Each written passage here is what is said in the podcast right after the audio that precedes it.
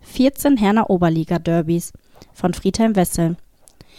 27.000 Zuschauer lockte das erste Herner Oberliga-Derby ins Stadion am Schloss Strünkede.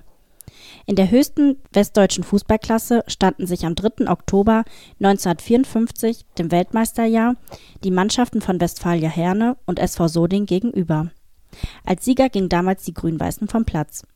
Gerd Hapers, der spätere Nationalspieler, hatte in der 58. Minute den Siegtreffer erzielt.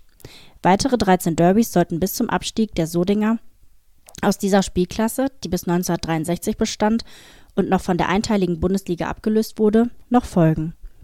Auch im zweiten Spiel überzeugten die Kicker vom Zechenplatz. Mit 5 zu 2 wurden die Westfalier nach Hause geschickt. Bereits in der Halbzeit lag die Mannschaft um Hennes Adamik mit 4 zu 0 vorn.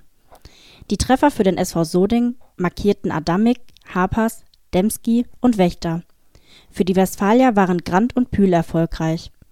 Die Begegnung, die am 20. Februar 1955 stattfand, lockte 10.000 Zuschauer in das Glückaufstadion. Einige Monate später, am 4. September 1955, sahen 16.000 Zuschauer in Soding ein Remis. Diesmal trugen sich Linker, Blatt und Adamik in die grün-weiße Torschützenliste ein. Bei der Elf vom Schloss waren Sopat, Grant und Benthaus waren die Schützen. Im Januar 1957 trennten sich Westfalia und SV Soding vor 12.000 Zuschauern mit einem 1:1. Die Treffer erzielten Bote und Blatt. Torlos endete das fünfte Lokalderby am 5. September 1959 in Soding. 18.000 Zuschauer waren im Stadion. Einen weiteren Auswärtssieg konnten sich die Sodinger dann am 19. Januar 1957 erringen. 10.000 Zuschauer verfolgten dieses Derby, bei dem Linker und Groppler für den SVS und Overdick für den Gastgeber erfolgreich waren. Sislacik, Pika und Benthaus trugen sich am 15. September 1957 in die Herner Derby-Torschützenliste ein. Vor 12.000 Zuschauern trennten sich die beiden Herner Oberligisten mit einem 2:2. Ebenfalls mit einem Remis 2:2 endete das Derby, das am 19. Januar 1958 im Stadion am Schloss ausgetragen wurde.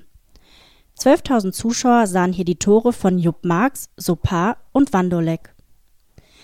Westfalia-Torjäger Gerd Clement markierte am 24. August 1958 vor 17.000 Zuschauern am Schloss den Treffer zum Sieg. Im April 1959 waren 11.000 Zuschauer ins Glückaufstadion geströmt, um einen deutlichen Sieg der Gäste mitzuerleben, denn Bote und Clement waren hier mit jeweils zwei Treffern erfolgreich.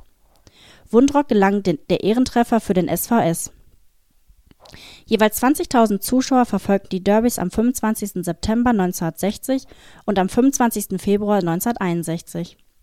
Doch die Torausbeute fiel etwas mager aus, denn im September 1960 reichte der Westfalier im eigenen Stadion ein Tor von Gelisch, um als Sieger den Platz zu verlassen.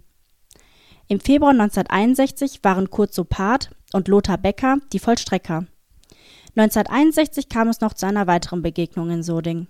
Diesmal waren 13.000 Zuschauer gekommen, um einen 02 Sieg der Westfalier mitzuerleben.